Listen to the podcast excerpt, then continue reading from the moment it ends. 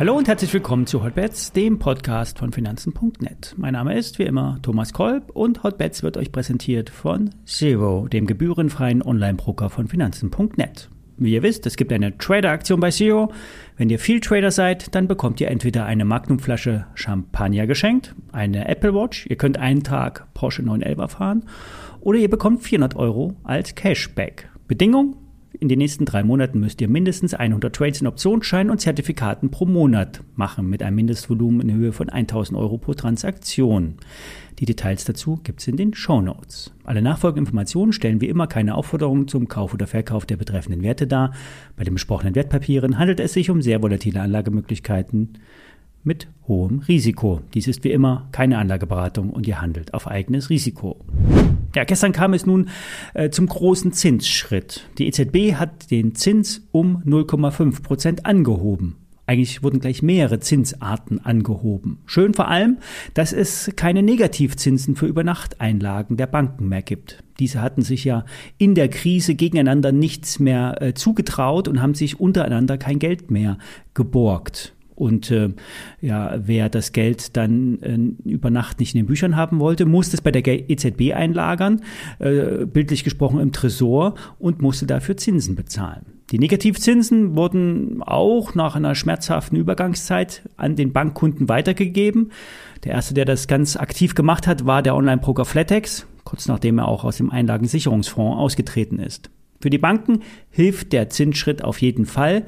Bei den Bankkursen ist das derzeit noch nicht abzulesen. Eine andere Entscheidung am gestrigen Tag war das unlimitierte Kaufprogramm für Anleihen schwächelnder Südeuropäer. Genauer gesagt Italien. Es werden, wenn nötig, unlimitiert italienische Staatsanleihen gekauft, um die Zinsen in den Euro-Randbereichen niedrig zu halten. Das Programm nennt sich TPI, Transmission Protection Instrument.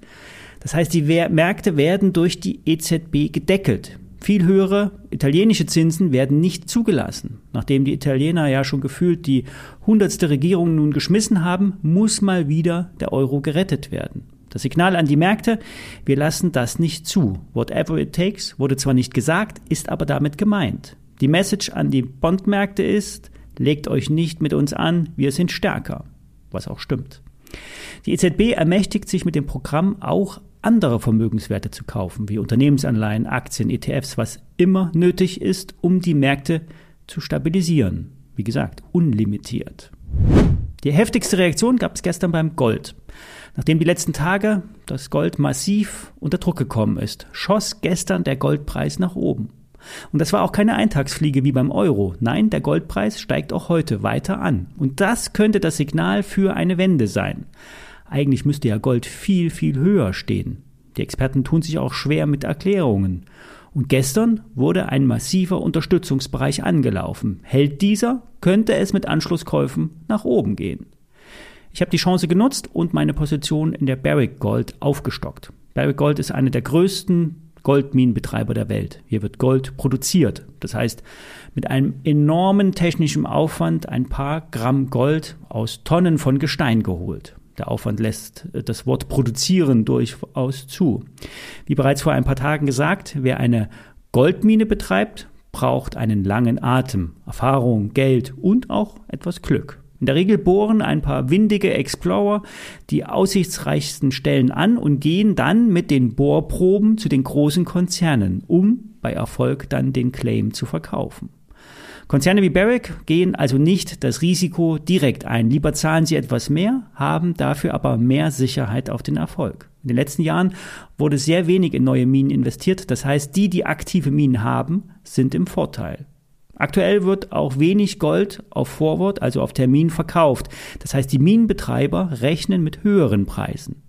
Die gestiegenen Produktionskosten werden zwar die G&V belasten, weil ja Bohrgeräte äh, teuer sind, Abbautechnik ist teuer, Diesel ist teuer. Doch wenn Gold steigt, steigt auch, steigen dann auch äh, die Aktienkurse für die Goldminenaktien, weil nämlich die Rentabilität dann wieder zunimmt. Bei der Aktie von H&R geht es die letzten Tage wieder aus dem Keller nach oben. Vom Hoch bei 10 Euro hat sich der Wert fast halbiert. Das Spezialchemieunternehmen betreibt weltweit Raffinerien, unter anderem für die Herstellung von pharmazeutischen äh, Spezialprodukten. Aber auch im Bereich synthetische Kraftstoffen, da wurden Initiativen bereits angeschoben. Es wurde ein Joint Venture in Norwegen gegründet. Hier sollen im ersten Schritt ja 8000 Tonnen Kraftstoffe und Wachse pro Jahr hergestellt werden. In zehn Jahren könnten es dann 800.000 Tonnen an erneuerbaren äh, Synthesekraftstoffen produziert werden. Eine andere Initiative gibt es in Portugal. Hier sollen Wasserstoffstrategien großtechnisch umsetzbar gemacht werden. Konkret geht es auch um das erste Power-to-Liquid-Projekt in Portugal. Das Projekt wurde unlängst ausgezeichnet und dadurch erhält es ein äh, konsolidiertes Genehmigungsverfahren, das den Genehmigungsprozess nämlich erheblich beschleunigt. In Portugal soll unter anderem auch grüner Wasserstoff auf regenerativ erzeugtem Strom ähm, erzeugt werden und auf einer Fläche von 25.000 Quadratmetern eines äh, portugiesischen Zellstoff- und Papierkonzerns soll zudem eine Anlage im industriellen Maßstab äh, entstehen. Ab äh, 2025 sollen zunächst bis 20.000 Tonnen synthetischer Kohlenwasserstoff äh, produziert werden. Genutzt werden dann diese E-Fuels und Wachse vor allen Dingen als E-Jet-Fuel, also für Flugzeuge. Die HR-Gruppe hat ähm, auf allen Kontinenten, Kontinenten äh, der Welt über Schwesterunternehmen ein Netzwerk äh, mit Raffinerien und Spezialproduktanlagen. Mehrheitlich gehört die Firma der Familie Hansen. Der Bestreubesitzanteil beträgt etwas über 32 Prozent. Für die Firma wird an der Börse gerade mal 220 Millionen Euro bezahlt. Und dabei erwirtschaftet das Unternehmen über 1,2 Milliarden Euro Umsatz. Und das EBITDA lag im letzten Jahr bei 130 Millionen Euro. In diesem Jahr werden 80 bis 95 Millionen Euro erwartet. Der Cashflow ist positiv. Fast 30 Millionen Euro werden in diesem Jahr prognostiziert. Nur eine Dividende gibt es nicht. An der Börse fristet der Spezialchemiekonzern ein Schattendasein. Die Bewertung ist niedrig, das KGV ist einstellig und in der Vergangenheit wurde auch schon mal das Dreifache an der Bewertung angesetzt. Börsengeflüster sagt kaufen, die Kurserholung könnte noch weitergehen. Ich bin selbst in die Aktie investiert, daher habe ich einen Interessenskonflikt. Beim DAX wird erst über 13.320 der Auftrieb bestätigt. Erst dann kann es in Richtung 13.500 gehen. Das war's für diese Woche. Wir hören uns Montag wieder. Ich wünsche euch ein schönes Wochenende.